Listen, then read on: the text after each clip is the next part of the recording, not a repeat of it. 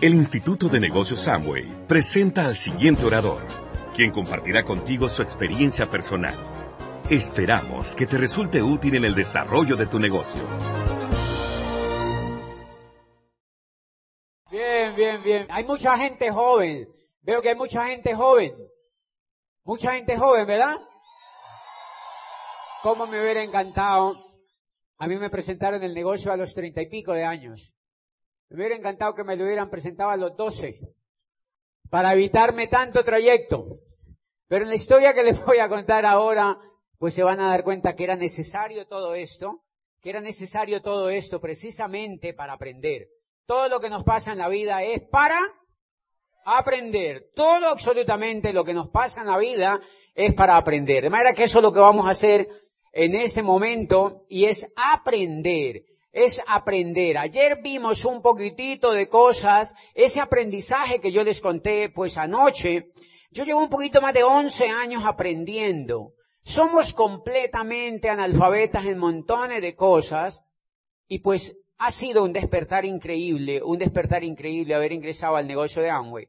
Y han sido 11 años de aprendizaje. La semana pasada me, preguntaba un líder en un evento que estábamos, me presentaba, porque los líderes nuevos, eso, el mayor obstáculo de la mayoría de nosotros para construir el negocio es la mentalidad de empleados que tenemos. Entonces, la pregunta del líder me dice, José, tú cuando llegaste embajador Corona, me imagino que, pues eres muy feliz y pues, me imagino que estás retirado y descansando. Y yo digo, uy, qué mentalidad de empleado. Y le dije yo a ese líder en ese grupo, le digo, no, no, no, no, no, no. Yo me siento justo, imagínate un huevo eh, incubado, cuyo pollito que está dentro apenas acaba de picar la cáscara del huevo y ya la rompió. Y entonces pues ahora saco la cabecita y empiezo a aprender a caminar. Eso es llegar a embajador Corona en el negocio de Amway. ¿Mm? Y esto te lo digo es para que te prepares a caminar para que te prepares a caminar. Por eso es que esta persona que está allá afuera, cuando tú le presentas el negocio, él cree que ya lo sabe. Todo dice, no, yo soy economista. y, doy clases en tal universidad, yo ya sé de eso.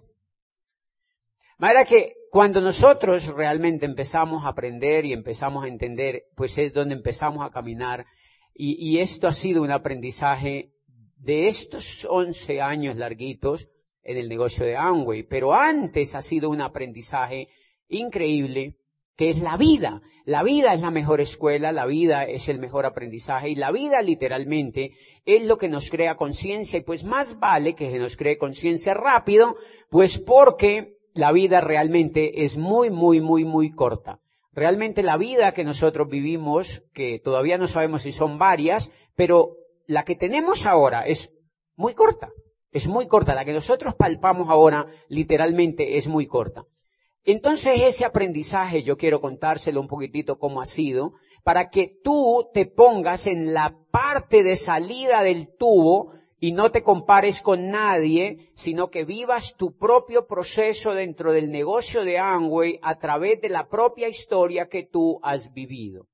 Cuando yo eh, califiqué embajador Corona, Amway nos llevó a Michigan, hasta allí se había presentado una historia, pues una historia de un rector de una universidad pequeña que había ingresado al negocio de Amway y se había vuelto diamante. De hecho, en Estados Unidos habían grabado un CD que se llamaba de rector a diamante. Entonces, pues la gente decía, ah, pues qué chiste, era rector, se volvió diamante. Pero yo, que vendo arepas, o que tengo un pequeño carrito de perros en la esquina, ¿llegaré a diamante? Y la respuesta es sí. Llegas a embajador corona. si te das la oportunidad de crecer y de aprender. Y para eso es esa historia, para que te des cuenta que solamente quedarse y aprender. El primer ejemplo que les voy a contar es del upline mío. El upline mío, Gustavo, cuando me auspicia en Popayán, llevaba ocho años viniendo a convenciones, yendo a seminarios, estudiando el paquete del mes y oyendo audios y asociándose y asociándose y asociándose. Y soñando y soñando y creyendo y soñando y creyendo de que eso era posible. Y un día, hace un año, había tomado la decisión de hacer el negocio. Y un día iba pasando por la esquina, me encontró y me dijo, yo quiero hablar contigo. Y a mí me gustó la frase. Acababa de auspiciar el primer embajador Corona que iba a calificar en América Latina. La gran pregunta es, ¿qué tal que se hubiera rajado? Como cuántos que tú has traído al negocio y dice, no, me pisaron, me miraron mal, me tocó hacer una cola. Es que mi mujer me regaña. Y se rajan. Entonces el éxito no llega allí. La abundancia no llega allí. Pues es energía. Y de eso se trata lo que vamos a ver. Entonces en Michigan, cuando nos invitaron a celebrar, cuando habíamos llegado a Embajador Corona, un grupo de, digamos, de periodistas del negocio, un grupo de gerentes y obviamente habían camarógrafos, un poco de gente, ellos habían hecho como una rueda de prensa ahí en Michigan con gerentes de muchas partes del mundo que estaban allí justo en esa semana en algunos cursos y me impactó una pregunta que me hizo uno de estas personas. Me dijo, Tú has llegado a embajador Corona en un lapso de 10 años, que es la medida que usan los embajadores Corona en Asia. Pero tú eres latino. Como quien dice, hello. No eres japonés, no eres coreano. ¿Cómo? En 10 años. Yo me quedé viendo el tipo y le digo, no, esa pregunta es la mejor que me han hecho esta tarde. Yo no llegué en 10 años. Yo llegué más o menos en 40. Yo llegué más o menos en 40. Y les empecé a contar esa pequeña historia. En ese video aparece un, un, un tablerito, porque cuando yo estaba chiquito y fui a la escuela, nosotros vivíamos en un caserío. Caserío chiquitito de siete casas. En un polvadal, en el sur del Huila chismoso. O sea, ¿me entiende? Era un caserío chiquitito, ¿me entiende? Y, ¿y cómo les parece que en ese caserío nosotros no habíamos, digamos, nosotros nacimos en un pueblito chiquito, un pueblito, digamos, eh, de unos cinco mil habitantes. Y mi padre, después, para acabar de completar, nos llevó a un caserío. Más para adentro. De siete casitas. Mi casa era de Bareque. Era de Guadúa. Y, y, en ese momento no se usaba el cemento. En esa época no, no, no estaba el cemento, ni, sino que era de moñiga de vaca. ¿Me entiendes? Es verdad. Es verdad. Todavía tengo su olor. Cinco añitos llegamos nosotros allí. Y yo veía ese polvadal y pues pobreza por todos lados, pero éramos felices. Éramos niños felices. No nos faltaba nada, jugábamos con piedras y con troncos y, y tirábamos piedras encima de las casas y, tirábamos... Éramos niños felices. Pero yo te quiero hacer cuenta la historia porque cuando yo fui a la escuela, entonces eh, a mí me nació enseñarle a los... Yo vi que los niñitos chiquitos no iban a la escuela. Entonces a mí me nació la iniciativa de enseñarle a los vecinitos de esas siete casas, ir a cada casa a decirle a la mamá que dejara ir a su niñito a mi casa y me decía, ¿para qué? Le voy a enseñar lo que me enseñaron en la escuela. Ah. Entonces yo me llevaba al muchachito para mi casa a las cinco de la tarde que yo salía de la escuela y cuando yo llegaba ya estaban siete banquitos ahí con los muchachitos, todos así enanitos más chiquitos que yo. Y estaban sentaditos allí y yo llegaba y les explicaba la M con la A, ma. Les explicaba lo que yo había aprendido en la escuela. O sea que yo ya estaba dando el plan. ¿Me entiendes? Allí, ¿por qué te cuento esto? Pues yo había dado el plan. Eso ya era un megaplan. ¿Se dan cuenta? Entonces hay gente que dice, nunca ha dado el plan. Entonces, pues tiene que empezar a darle el plan a la abuela y al perro. Pues señores, es un aprendizaje que se vuelve casi genético. Es un aprendizaje de chiquito. Pero lo interesante es que no tiene nada que ver con que mis padres tuvieran dinero. No, era un niñito normalito, completamente sin recursos, pero ya. Eso quiere decir que el triunfo está en las manos de cualquiera. ¿Me entiende? Eso quiere decir que el triunfo en lo que sea está en las manos de cualquiera. Y yo le daba el megaplan a esos niñitos, les explicaba. Mi madre, para acabar de completar, mi madre era súper católica, entonces cuando el cura iba a hacer las misas y tal, y eso era como si llegara el mismísimo Francisco. Entonces mi madre ayudaba a organizar todo eso, ¿me entiende? Y mi madre iba y se palanqueaba al cura para que me dejaba leer. Mi hijo sabe leer. Y me ponía a leer la Biblia. En la misa.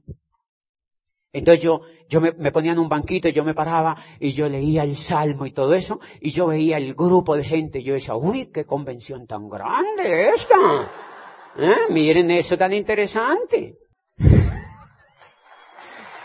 Señores.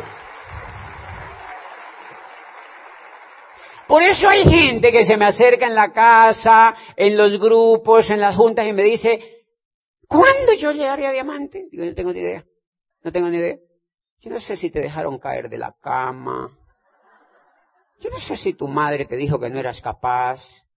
Yo no sé si te instó. Pues a mí me instaron. Por eso yo amo a mi mamá. ¿Me entiende? Y mi mamá me ama. Porque ella me instó. Entonces fíjense que no es una cuestión de plata, es una cuestión de autoestima. Si no te la subieron antes, la tienes que subir ahora. Pero la tienes que subir. A los 14 años mi madre muere y yo me fui para Neiva la capital de ese imperio que se llama el Huila. Y me fui para Neiva, caliente eso allá, que es como ir a Mariquita, allí donde mi amigo Eduardo Pinzón. Caliente, caliente, caliente, caliente. Y yo me fui para Neiva. Y me fui solito, mi madre se murió, yo tenía 14 años y me fui donde un tío y me metí a la casa de un tío a vivir. Mi tío era, pues no se sabía quién era más pobre, si mi tío o mi papá. Pero yo me metí para allá, para mi casa, y mi tío me dijo, aquí no hay donde vivir. Y yo le dije, aquí no hay donde te quedes. ¿Y a qué viniste? No, viniste por unos días, no, me voy a quedar aquí. ¿Y dónde saber? Aquí en tu casa. Yo era seguro, yo tenía bolsa de seguridad. Yo me voy a quedar aquí en tu casa. Y yo, aquí no hay donde vivir. Y le dije, no, tiene, en algún lado, mire, las camas por debajo están desocupadas. Ese espacio es, así sea debajo de una cama, y eso hace mucho calor. Yo puedo dormir allí, no te preocupes. Él se reía, era un tío genial, y, me dijo, listo, me quedé yo allí. Y a las cinco de la mañana yo me levanté, yo estaba acostumbrado a levantarme y me fui a buscar por todas las calles de Neiva, de norte a sur, de sur a norte, por todas las calles del comercio. Quiero trabajar aquí, quiero trabajar aquí, quiero trabajar aquí. O sea, ofrecerme. A ofrecerme. Quiero trabajar aquí, quiero trabajar aquí, quiero trabajar aquí. Aquí hay trabajo para mí, hay algo para mí, yo quiero trabajar aquí, yo quiero trabajar aquí, hay algo para mí, yo quiero trabajar aquí. No, no hay nada, no, no hay nada, no, no hay nada. A las cinco de la tarde ha fundido a la casa en el tío y me dice, ¿cómo te fue? No, no hay nada para mí. Pero había algo por dentro que me decía, sigue para adelante, sigue para adelante, sigue para adelante, sigue para adelante. En resumen, un día entré a un almacén gigante, grandotote, era como estar así, y eso era lleno de ropa, de telas y de empleados allá dentro. Yo entré, le pregunté a la cajera. Por eso yo creo en algo. El éxito llega cuando tú lo aprietas. No sé si me. O sea, no tanto cuando tú lo aprietas, sino cuando te lo mereces. Yo ya había dado montones de planes, hay algo para mí, algo para mí, algo. Y ese era como uno de los planes claves. ¡Pa! Entré ese almacén. Me dijeron, no, aquí no hay empleo. ¿Dónde está el dueño? Me dijeron allá al fondo. Y fácate, yo seguí para allá al fondo y el tipo era un, era un señor ya de edad, pero era deportista, se veía súper bien, activo, feliz, se veía. Y yo entré y le conté y me dijo, ¿tienes cita conmigo? Le digo, no, yo no tengo cita con usted. Escúcheme que en cinco minutos yo le cuento algo. Le interesa mucho lo que le voy a contar. Por eso es que yo hoy doy el plan en seis minutos. Yo hoy doy el plan en seis minutos. En cinco minutos le conté que mi madre se había muerto, que no sé qué, que papá, y que llevaba dos meses por ahí buscando, que y que no nada. Le dije, yo quiero trabajar aquí. Me dijo, pero ¿cuántos años te le dije? Yo tengo 14 años. No, somos chiquitos. Pensó un ratito y me dijo, listo, empieza mañana. Como mensajero, pero de mi oficina, porque no te puedo poner abajo, porque yo no te puedo hacer un contrato, o sea, más o menos por debajo de la mesa. De mensajero, y me puso de mensajero, de, prácticamente de él.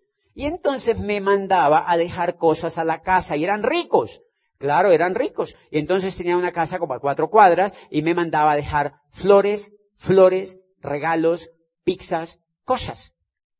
Y yo cogía los ramos de flores y me los llevaba, pa, pa, pa, pa, pa, pa, y me los llevaba y cuando yo, le llegaban muchas flores a la esposa. Yo creo que era bien infiel.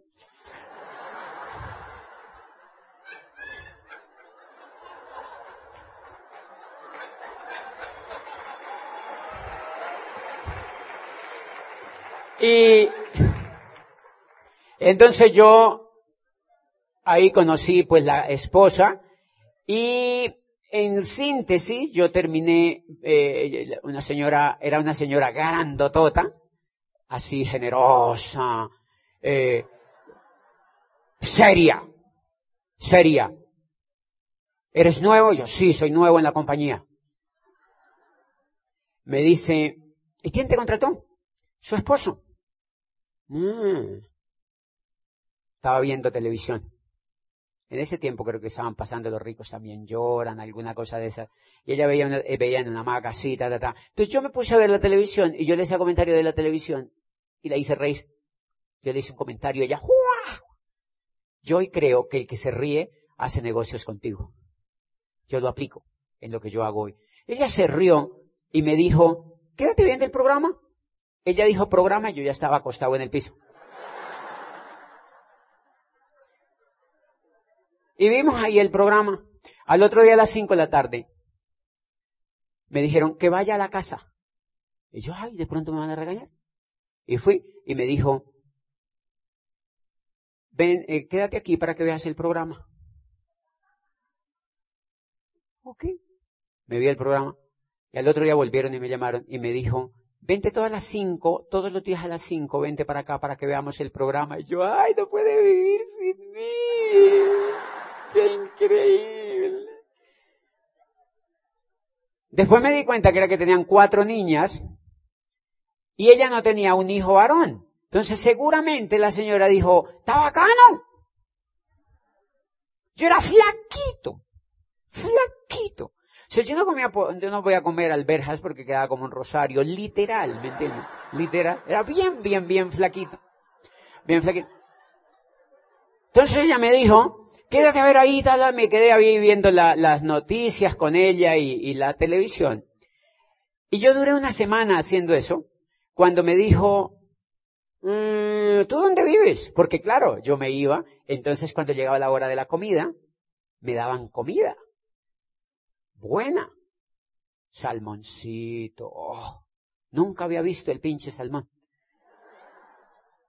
Y entonces comí, empecé a comer bien y todo el rollo. Y me dijo, ¿tú dónde vives? Le dije, no, yo vivo a tal parte, era medio malito el barrio normalito. Entonces me dijo, tráete las cosas para acá, que hay un cuarto para ti. Ay, ella dijo, ti, yo ya iba tres cuadras más adelante. Y fui donde mi tío y saqué mi chivito, pa, papá, y cogí el bolso y me dijo, ¿me dónde vas? No le puedo contar. Sácate, me fui para allá y me fui a vivir allá. Eso fue el comienzo de una gran historia. Por eso es lindo todo lo que nos pasa en la vida, porque a mí literalmente me tocó, yo era súper acomedido, yo me levantaba a las 5 de la mañana a lavar un patio gigante, porque los ricos tienen perros, perros grandes. Y perro grande Entonces eran montones, ¿me entienden? Entonces, claro, yo me levantaba por la mañanita, fa, con una manguera, lavaba todo, a todo perfecto. Y yo me empecé ganando la confianza de ellos. Allí descubrí que ellos tenían una biblioteca. Entonces yo me metía en las noches a esa biblioteca y empezaba a sacar libros, empezaba a sacar libros. Miren, señores, por eso yo amo el negocio de Amway, porque es el único sitio donde más te obligan positivamente a leer. Cuando yo me metía a esa biblioteca, yo, yo voluntariamente me meto, empiezo a buscar libros Y empezó a encontrar un libro de un doctor que se llamaba Doctor Dyer. Imagínate que decía, toda la gente quiere triunfar en la vida, pero la mayoría de la gente no triunfa porque le da miedo a triunfar. Y la mayoría de la gente le da miedo a triunfar porque le tiene miedo a los demás. Porque andan buscando la aprobación del esposo, la aprobación de la esposa, la aprobación de los vecinos, la aprobación de los amigos. Y entonces al vivir buscando todas esas aprobaciones, nunca triunfan. Y decía, si tú quieres triunfar en la vida, te voy a dar el primer secreto. Jamás busquen la aprobación de los demás. Voy bien. Voy bien. Pues bien, yo seguía buscando libros allí, encontré un libro de un biógrafo que se llamaba, eh, un biógrafo argentino, recuerdo tanto, y entonces hablaba de una historia bellísima, decía, es la historia de un niño que nació en el norte de Colombia, en un pueblo que se llama, uh, no sé qué, en el, en el, por allá metido en el Magdalena, un pueblo olvidado por el gobierno, sin servicios públicos, completamente abandonado, y nació un niño que tenía el sueño de ser escritor. Sus padres lo obligaron a ir a la escuela, terminó yendo a la Universidad Nacional de Colombia a estudiar Derecho, pinche Derecho, y ellos, el niño se fue a estudiar Derecho y allá se dio cuenta de que no le gustaba eso porque no iba en contra de sus sueños, lo que estaba estudiando, se largó a cumplir sus sueños, se fue y se metió a Cartagena de Indias en un cuarto solo y empezó a escribir, escribir, escribir, escribir, escribir, después se fue para Ciudad de México y allá pues vivía Octavio Paz y vivía eh, todos los escritores de la época y Carlos Fuentes y él se fue por el sueño de querer conocerlos y asociarse con ellos. Dice, empezó a escribir y escribir y realmente no había escrito nada importante. Dice, cuando un día iba eh, para Acapulco con su madre, pues con la de él, obviamente, dice, y de pronto se le ocurrió una idea maravillosa. Muchos años después, frente al pelotón de fusilamiento del coronel Aureliano Buendía, no podría olvidar aquella tarde remota en que su padre lo llevó a conocer el hielo. Se dice, esta idea es increíble. Dice, él se devuelve para su casa, se siente enfrente de una máquina de escribir y empezó su mente a soltarle algo e insospechado. Macondo era entonces una aldea de veinte casas de barro y caña brava construidas al borde de un río de aguas diáfanas que se precipitaban por un lecho de piedras enormes y pulidas como huevos prehistóricos. Dice, el mundo era tan reciente que muchas cosas carecían de nombre y para mencionarlas había que señalarlas con el dedo. Dice, dice, todos los años, por el mes de marzo, una familia desarrapada llegaba al pueblo y con gran alboroto de pitos y tembales daban a conocer los nuevos inventos.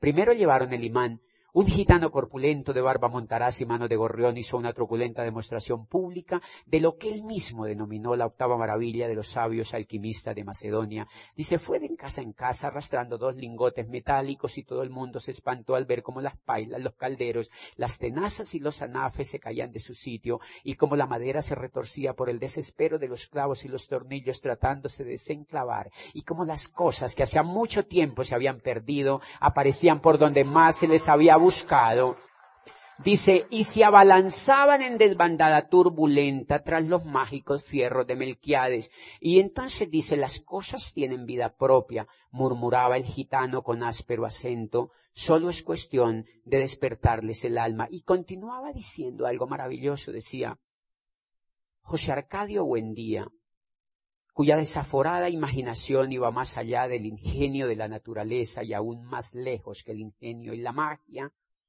quiso valerse de aquella invención inútil para desentrañar el oro de la tierra.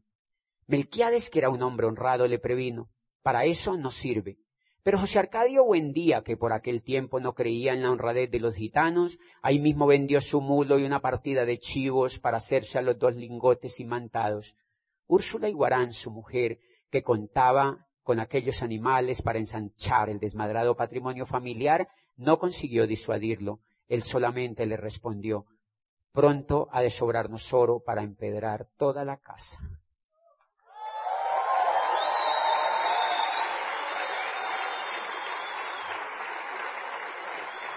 Y el biógrafo aquel, el biógrafo aquel continuaba diciendo, y este niño estaba, este hombre estaba construyendo, unos 40 años ya Gabriel, dice, este hombre estaba nada más ni nada menos que escribiendo la única obra más importante después del, después del Quijote de Cervantes que le dio el premio Nobel a Colombia, decía, y este niño nació en un pueblo polvoriento al norte de Colombia. Entonces yo decía, mmm, o sea que es bueno haber nacido en un pueblo polvoriento.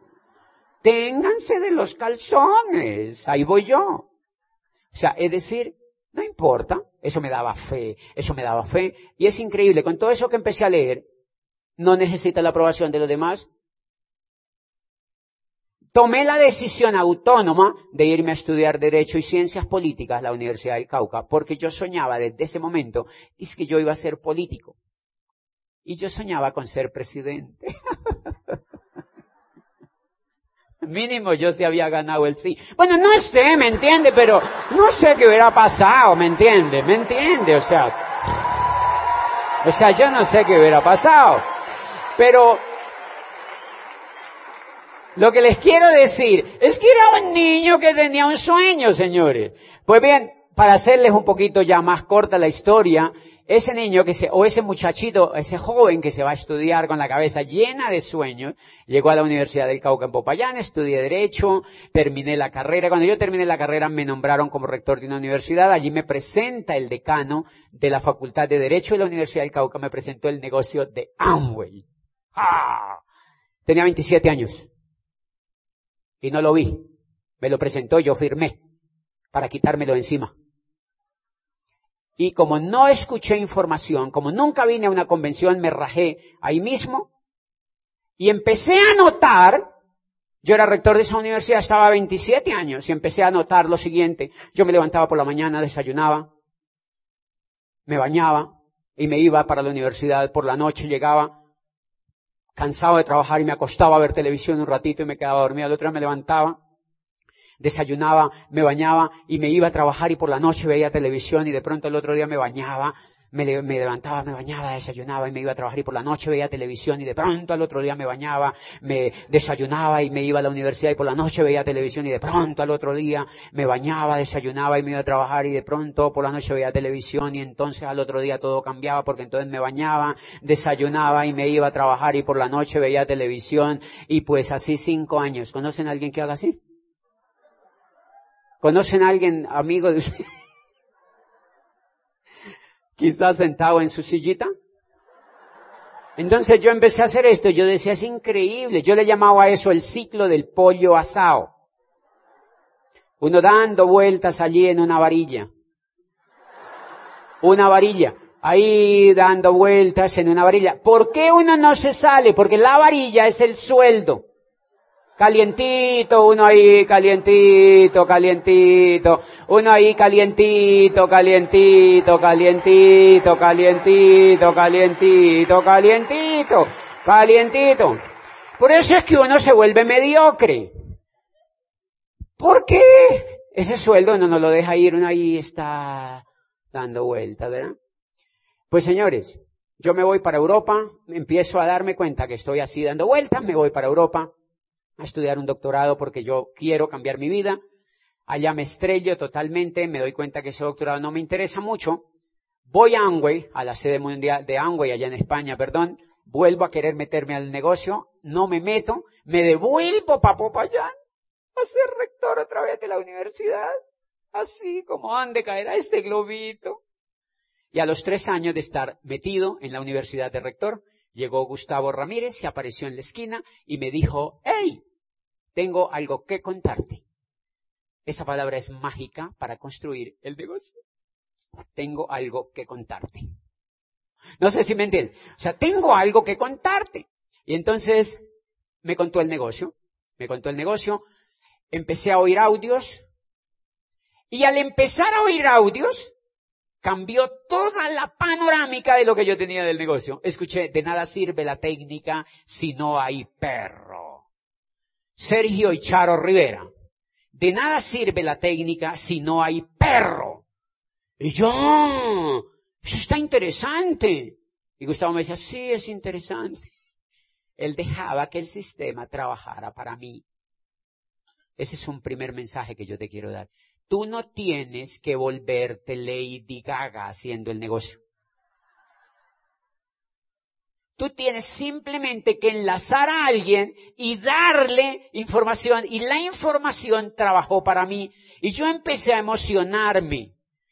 Y entonces, pues yo conseguí un libro de un profesor de Harvard. Estaba en digital todavía, ni siquiera había salido. Y decía, el network marketing surge hoy como el método de distribución más poderoso y el modelo de empresa más atractivo en la nueva economía. Sigo leyendo. El capítulo séptimo decía compañías que lideran el camino del network marketing hacia el futuro. Y decía la número uno, Amway Corporation, y continuaba diciendo, no es probable una sobreestimación del impacto que esta compañía ha tenido ya sea en casi todas las etapas del network marketing como en los negocios estadounidenses y el triunfo del estilo empresarial de este país en todo el mundo. ¿Amway? Sí, tenías ignorancia. O sea que yo tenía ignorancia. ¡Ay! ¿Angui? ¿Anguay?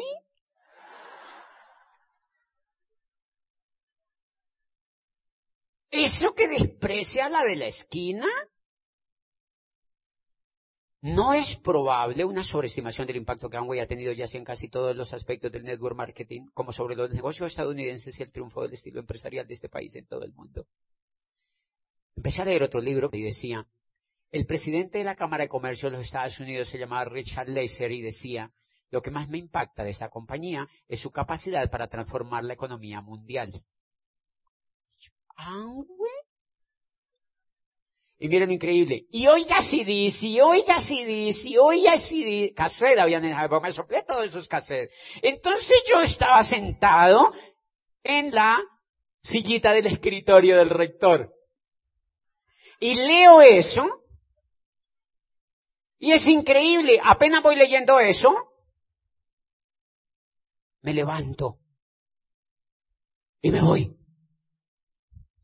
A la calle. Tengo algo que contarte. ¿De qué es? Todavía no te lo cuento. Y empecé a contactar personas. ¿No entiendes? Es increíble. Yo me levanté y empecé a dar planes, señores, y, y, empecé a aprender. Y ese aprendizaje es un poquito en los minutos que me falta lo que te quiero contar. Primer aprendizaje, que tú debes tener para construir esto. Debes volverte poderoso por dentro con información. Esto no es un negocio de venta por catálogo, señores. Tienes que volverte poderoso con información. Libros, seminarios, convenciones y CDs. Libros, seminarios, convenciones y CDs. Esa fue la primera parte que yo hice. Y empiezas entonces a darte cuenta de algo y te empiezas a dar cuenta de por qué en un país como Colombia no hay más empresarios. Y es porque tú, imagínate esto, Amway es un negocio, para montar cualquier negocio allá afuera, uno requiere tres cosas fundamentales. Capital, una idea brillante y liderazgo. Y normalmente uno no tiene ninguna de las tres. Capital. La mayoría de la gente quiere hacer un crédito para montar un negocio. No tienen capital. No tienen capital. Entonces no hay negocios porque allá afuera se requiere capital. Ideas brillantes. Señores, ¿quieren que les diga una cosa? Uno no tiene ideas brillantes. Si nosotros tuviéramos ideas brillantes, seríamos famosísimas. Uno normalmente usa el coco para peinarse. Porque las ideas brillantes no abundan, señores. No abundan. Las ideas brillantes son muy, muy escasas en el género humano. Los que tienen ideas brillantes literalmente triunfan, de manera que para ser emprendedor se requiere un... No, acá, entonces se requería capital, idea brillante y liderazgo. Pero has de creer que cuando tú le, cuando yo empezaba a contarle el negocio a Carlos, Adivine qué me decía él. Ay, yo ya sé de eso. ¿Ah, sí? ¿Y a qué pin llegaste? No, a Baldosa. Ah, entonces sabes harto. Todo el mundo empecé a notar que sabía, que sabía. No, no, no, no, no, nadie sabía nada, señores, nadie sabía nada. Y entonces me empecé a dar cuenta que la mayoría de la gente que yo contactaba era negativa. Negativa. Entonces, ¿qué es lo que pasa? Que si uno es negativo y contacta a otro negativo, yuca con yuca, no pasa nada, señores. Entonces el primer reto que yo tuve que hacer fue aprender a ser positivo. Si ustedes quieren ser empresarios en esta idea de negocio, tienen que sacar el pequeño positivo que tienen y volverlo exponencial. Tienen que volverlo exponencial. ¿Por qué? Porque afuera, la mayoría de la gente que es negativa. Quiere decir que cuando tú te vuelves positivo y tienes una idea poderosa, tú triunfas. Porque lo positivo arrastra. Yo empecé a dar cuenta que yo invitaba personas negativas. Y las personas negativas entraban. Pero ocurría algo increíble en mi negocio. Que yo las invitaba y los condenados negativos, adivine a quién invitan. A otros negativos. Entonces se sentaban juntos en la primera juntita en Popayana y chiquitita. Y se empezaban. Y llegaban nosotros, invitábamos un rubí o un plata, que no tenía una oratoria importante. Entonces lo subíamos a la pequeña tarima ahí que teníamos y empezaba el primer negativo. Ay, a mí no me gustó. Y decía la otra cucha, ay, a mí tampoco. Y le contaba al otro señor, ay, a mí tampoco, ¿verdad que a nosotros no nos gustó? Entonces se armaba el equipo de negativos y decía, ay, matémonos todos. No hay negocio ahí, señores. Por eso es perverso invitar gente negativa y aprendí el primer secreto. No invite gente negativa. Si quieren saber por qué yo llegué a embajador Corona es porque yo me enfoqué en dejar de invitar negativos. Yo me volví positivo. Primer problema, primer reto para volverse positivo. Cero televisión. Entonces el nuevo dice, ay, en serio, ay no, entonces yo no puedo. Claro, porque si estás amenazado por convivencia, o estás en el reality de las baterías, o sea, no vas a poderlo hacer porque afuera te tiran mucho negativo. Yo llevo 11 años enfocado solo en lo positivo. Solo oigo música clásica. Bueno, y claro, conciertos y, veo películas y documentales y me asocio con Johnny Paula Matos y con Edgar y Luz y con Tato y con líderes en el mundo y con Ruiz de Vos y con Doc de Vos. Son millonarios. Y yo es que asociado con pocos profesores pobres allá en Popayán. Pues obviamente mi vida no iba a cambiar, señores. Empecé a asociarme con gente exitosa. Y empecé a dejar de ver televisión. Entonces yo no veo televisión hace 11 años en mi casa, no hay. La única que tiene en mi casa eh, antena de televisión es mi empleada. Porque ella me dice, ay, no me lo voy a Yo se la dejo. Yo le dejo ahí su, ¿me entiendes? Su, su tarrabo, yo más hago, ¿me entiendes? Ella le gusta ver, entonces ella tiene su, su antena propia. ¿Me entiendes? Cuando yo me levanto por la mañana, yo oiga que están diciendo así, no digo, no ponga eso bajitito, ponte audífonos. Dice, no, pues es que tengo que estar enterada de lo que pasa en Cali. Digo, no, te vas a suicidar. Entonces a mí cuando me llaman, por ejemplo, yo no me doy cuenta literalmente de nada de lo que pasa, cuando la otra vez, hace muy poquito, me di cuenta que, que Michael Jackson se había muerto, por ejemplo. Hace muy poquito me, me di cuenta. Y en la feria de Cali, me dijeron que aquí estaban en un comité ahí, y no, que aquí yo invitemos a Celia Cruz. Me dijeron, Celia Cruz ya se murió. Pues toda esta gente se ha muerto en estos 11 años, yo no me he enterado. El Papa dice que es argentino. Oye, eso es increíble. Eso es increíble. Es como si hubiera sido venezolano, ¿me entiende? O sea, es increíble, eh, pero yo no me doy cuenta.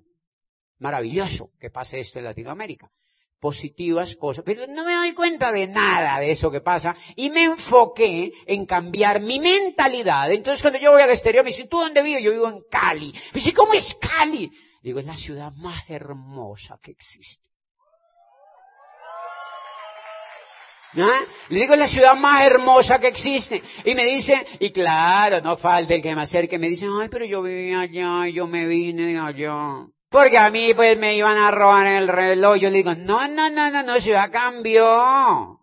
Eso es maravilloso ahora. Claro, es que yo no salgo. Yo vivo en un edificio, en la punta de un edificio, yo veo toda la ciudad y me parece bellísima la gente. Salgo del aeropuerto a ese departamento, voy al exterior y vuelvo y pido todo a domicilio. Y amo la ciudad y salgo cuando no hay trancones. Salgo a las 10 de la mañana cuando está todo desocupado. Y cuando ya todo, yo salgo a los restaurantes con reserva. O sea que el problema no es los trancones, sino que uno tiene un carro muy chiquito. No sé si me entienden. No es los huecos de las carreteras, ni es los trancones, que uno ni tiene tiempo, ni tiene un carrito, que, que, o sea, etcétera, etcétera. O sea, siempre es uno. Yo hablo maravillas. Cuando estaba en Popayán, yo decía en, Nueva York que era la mejor ciudad que yo había. Y es real. Pues estaba feliz allá. Ahora soy feliz donde yo vivo. ¿Por qué? Porque transformé la mentalidad de negativo a positivo. Así llegas embajador Corona, no es ningún otro secreto. Tú no has llegado al pin que quieres es porque hay un pedazo en tu mente que es negativa. Te la tienes que quitar esta noche. Te la tienes que quitar esta noche. Te la tienes que quitar esta noche. Porque es que de pronto yo veo gente que anda buscando y dice, no, sí, a ver si ahora sí encuentro el secreto. El secreto está dentro de ti. Hay algo negativo que no te deja avanzar. El éxito no le llega a las personas que son negativas. Y les voy a contar qué fue lo que a mí me permitió avanzar en el negocio de Amway. Número uno, avancé en ser positivo. Avancé. Pues por supuesto que si uno avanza mucho, transforma el mundo. He avanzado un pedacito y me dio para llegar a embajador Corona. Estoy avanzando más, pilas. Me puedo ir para Venezuela. Qué lindos que son los venezolanos. Qué lindos que son los venezolanos. Gracias por estar dando el ejemplo y porque ustedes están transformando la realidad con la mente que tienen. Con la mente que tienen. Ese fue el primer secreto. Transforma tu mente hacia lo, hacia lo positivo hacia lo positivo. Y entonces vas a descubrir el genoma de hacer el negocio de Amway. Pues el genoma de hacer el negocio de Amway es que el negocio de Amway no tiene ningún otro secreto y es volverte el mejor líder positivo para contactar a los demás. Porque lo único que tienes que hacer, adivina qué es, contactar. No es más. No tienes que ir a Harvard. No tienes que hacer un posgrado. No, no, no, no, no, no, no. Hay gente que va a consultoría conmigo y me dice, ¿por qué estoy tan quedado? Y a mí me provoca como, yo le digo, porque necesitas una cirugía en el cerebro.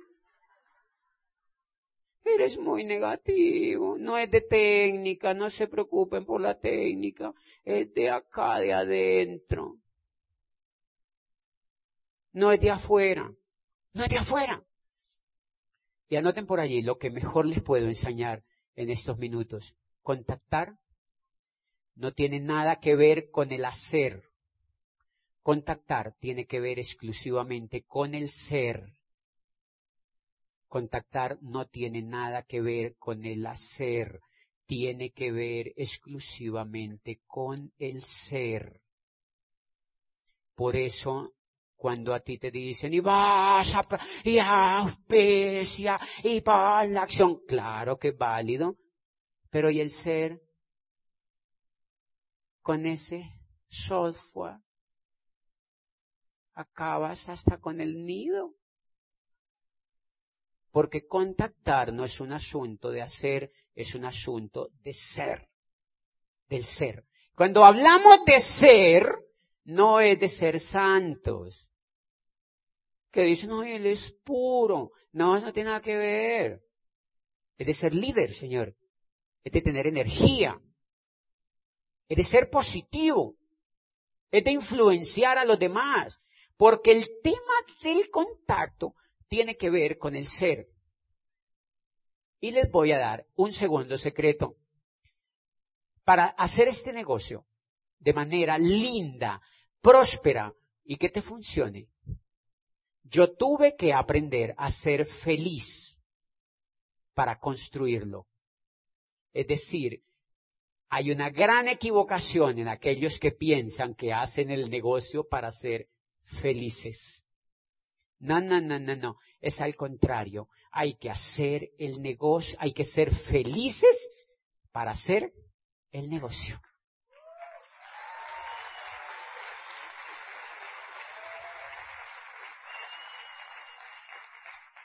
Los más felices son los que más van a triunfar.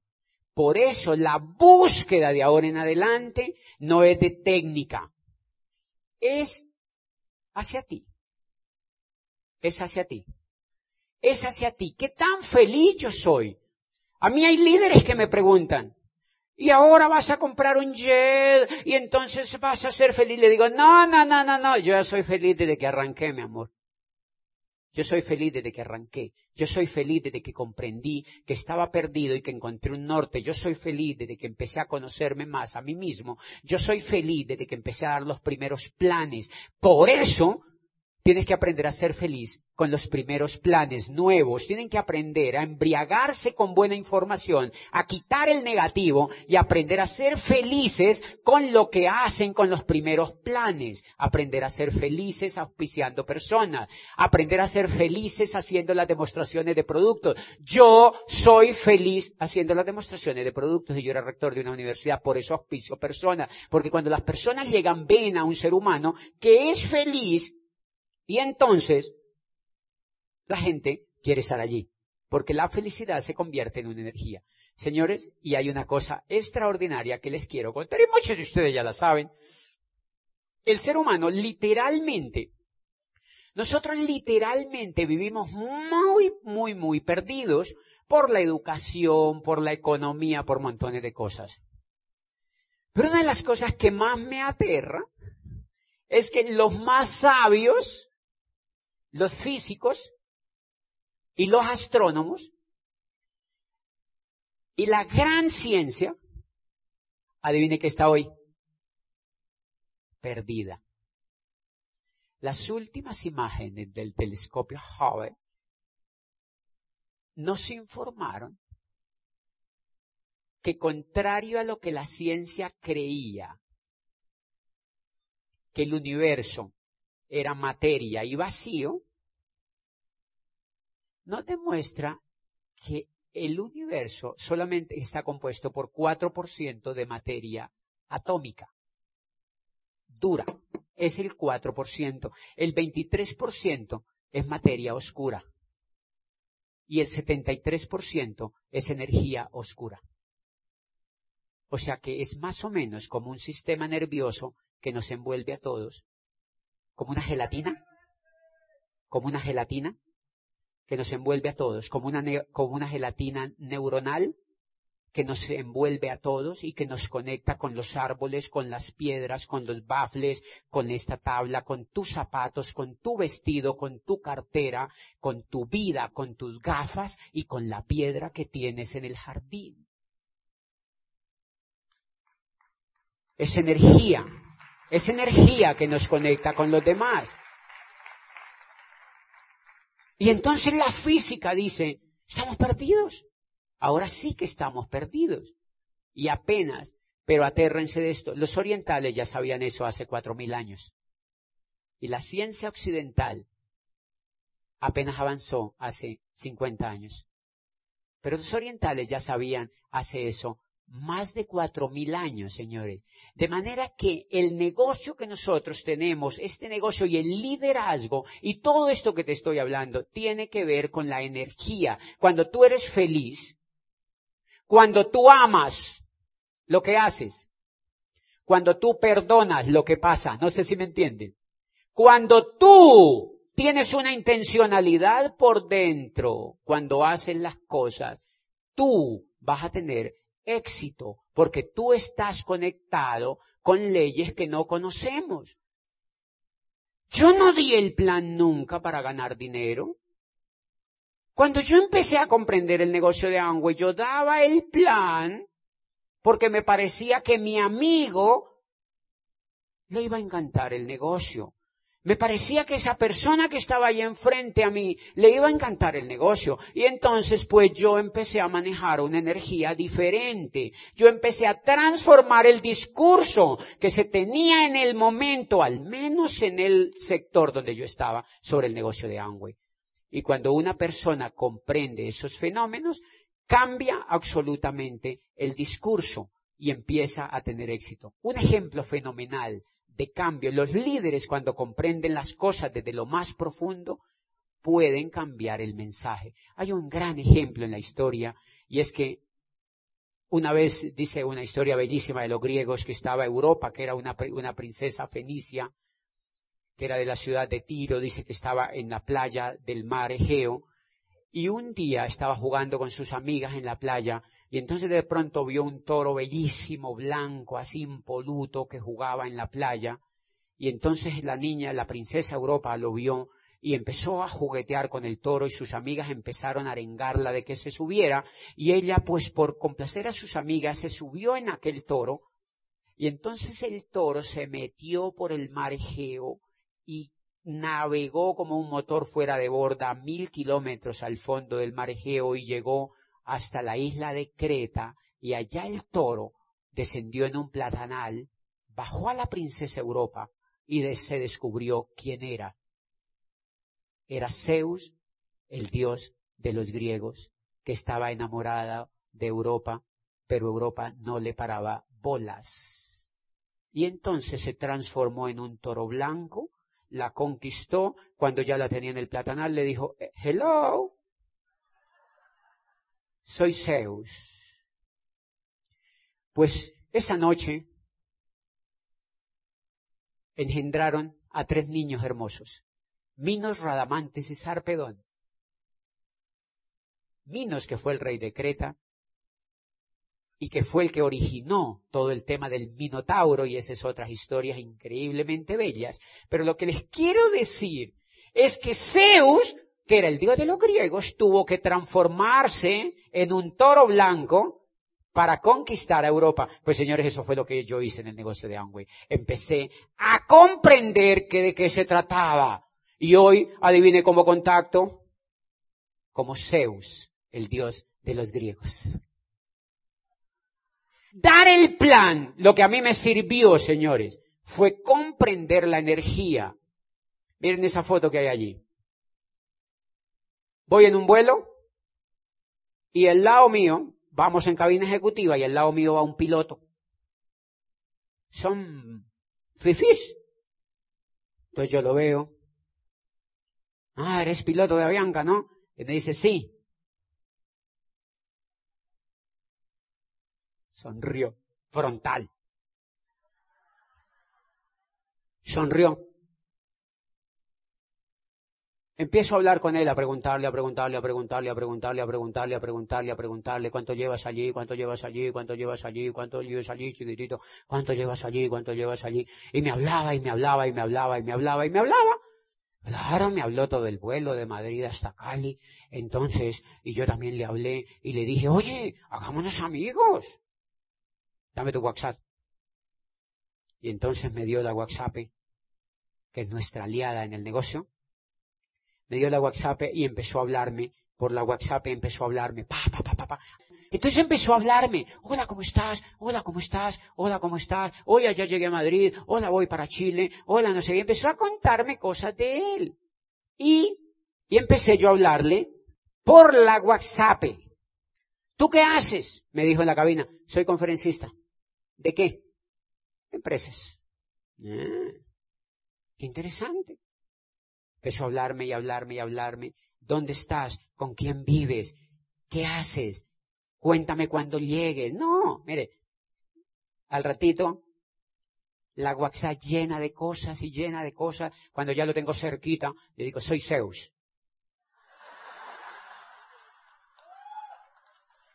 Soy Zeus, muñequito.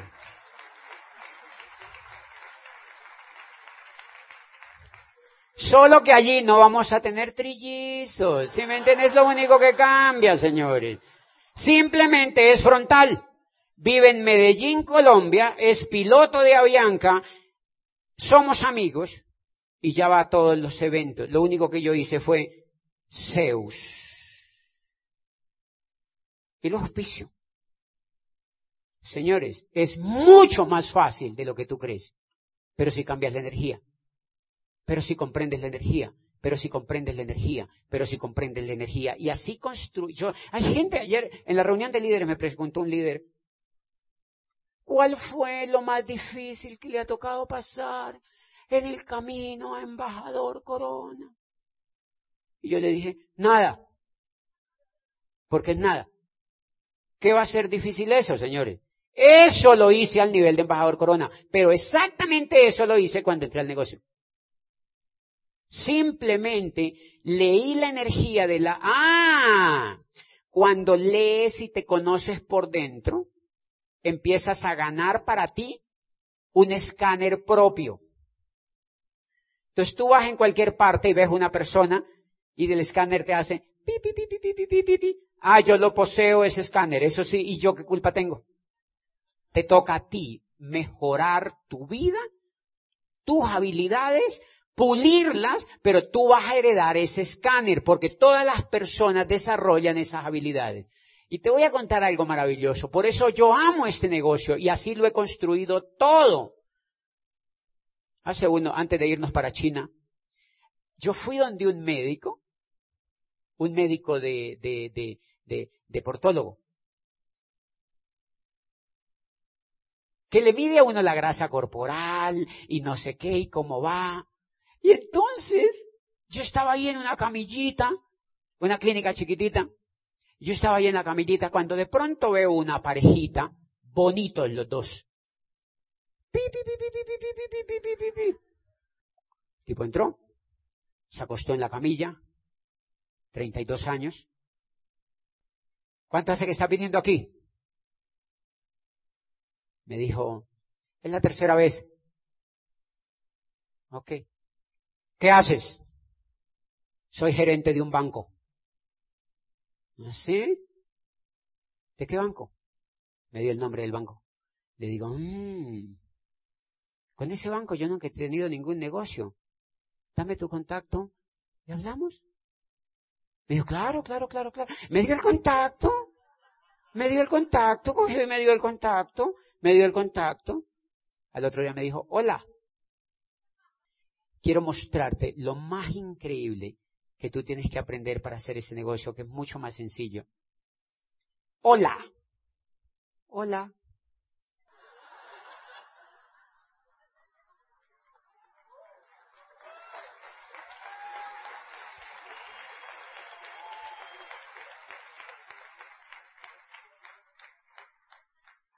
Hola. Hola. A los Almeya me decía, te extraño. No se trata de dar el plan, se trata de hacer amigos con el corazón. Se trata de hacer amigos con el corazón. Se trata de hacer amigos con el corazón. Le conté, le dije al otro día, cuando, hola, hola, ¿No te imaginas la felicidad? Hola. Tomémonos algo mañana, me dijo. Claro, él me va a contar algo del banco. Ok. Tal parte, ta, ta, ta, ta, ta. Y me senté y lo escuché. Me dijo que era gerente de tal banco y me contó y lo escuché. ¿Qué más haces? Soy bilingüe, estudié en Australia. Ah, tengo una maestría en Melbourne. Ah, salchichón habemos salchichón. Y me empezó a contar, tengo ganas de montar una empresa. Ah, qué interesante. ¿De qué? Tengo ganas de comprar una franquicia. Ah, Ok. Empezó a hablarme, hablarme, hablarme, a hablarme. ¿Cuántos años tiene tu esposa? Linda tu esposa, la vi que digan del médico. Pa, papá, me empezó a contar. Me quedé viendo y le digo, hagámonos amigos tú y yo. Hagámonos amigos. Y me dijo, bacano. Mire, hablamos y hablamos y hablamos y hablamos y hablamos y hablamos. Y me dijo, ¿tú qué realmente lo que haces? Le digo, porque me dice, yo siento algo. Me dice, yo te veo muy feliz. La clave para hacer el negocio es ser felices. Señores, le dije, ¿en serio? Me dijo, sí. Yo le dije, dame tus datos para poderte dar información de lo que hago. Nombre, cédula, dirección, teléfono, correo, donde vive tu mamá, tu ta, ta, ta, pa, pa, pa, pa, pa, pa, pa. Me dijo, hágale. Le creé el código, me fui para China y le dejé un paquete de información. No se imaginan la historia que estamos construyendo. Miren esa foto tan hermosa. Sí, sí, mira, mira esa foto. Es el monito que está al fondo. Esos son sus amigos y esa mona hermosa es la esposa. Y cuando ya nos hicimos amigos me contó que la jefe lo torturaba. Y le digo yo, tranquilo, chiquito, yo te voy a ayudar. Yo te voy a ayudar. Yo quiero que Teresa en algún sitio de esta convención se pare para verla. ¿Dónde está Teresa? Dejen bajar a Teresa, por favor. Teresa, ven para acá. Ven para acá, Teresa. Tírenla, tírenla. Tiren a Teresa. Venga para acá, Teresa. Venga para acá, Teresa. Venga para acá, Teresa.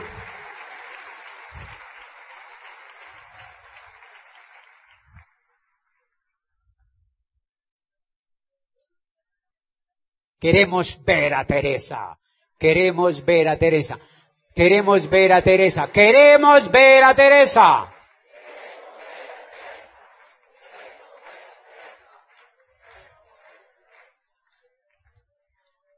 Ven para acá, Teresa. Quiero que dejen esa foto allí, por favor, para que vean. Esa, esa va a ser una historia increíble en Colombia. Hola, Teresa. Yo no conocía a Teresa, la acabo de conocer ahora. Creía que era más grande Teresa. Nos vamos a tomar una foto para el Face para enviársela a este ser humano que te contactó desde Cali. Ese ser humano se oyó 50 audios, se empezó a leer los libros y empezó a quererse a ir a vivir a mi casa. Me dijo, estoy soñando y ya no soñaba en ese pinche banco donde estaba. Empecé a descubrir que no era tan feliz como él quería. Y entonces me contó la semana pasada, la tía de mi esposa es una líder increíble que vive en Bogotá y ella le contamos por teléfono y ella va a ir a la convención. Pero lo más lindo es que ese mono que está al fondo, ese mono risueño, se llama Julián. Se ha hecho uno de mis mejores amigos hoy en día. Llevamos cuatro, cuatro meses de amistad con ellos, increíble, y me dice, me voy a hacer diamante en eso. Ayúdame, ayúdame, ayúdame que me voy a hacer diamante en eso. Y el viernes pasado me llamó y me dijo, acabo de renunciar al banco tienes que comprometerte conmigo porque me voy a poner a hacer esto. Y entonces Teresa está hoy aquí. Teresa hoy está aquí porque nos vamos a tomar una foto para el Face. Yo me voy a poner al nivel de Teresa. Un aplauso para Teresa. Vale, mi Teresa. Y lo que les quería decir, quédate aquí Teresa conmigo y somos oradores en esta convención. Miren, Teresa tiene unos hijos lindos en Bogotá. Y eso es hacer el negocio de Amway, es cambiar la vida de los demás.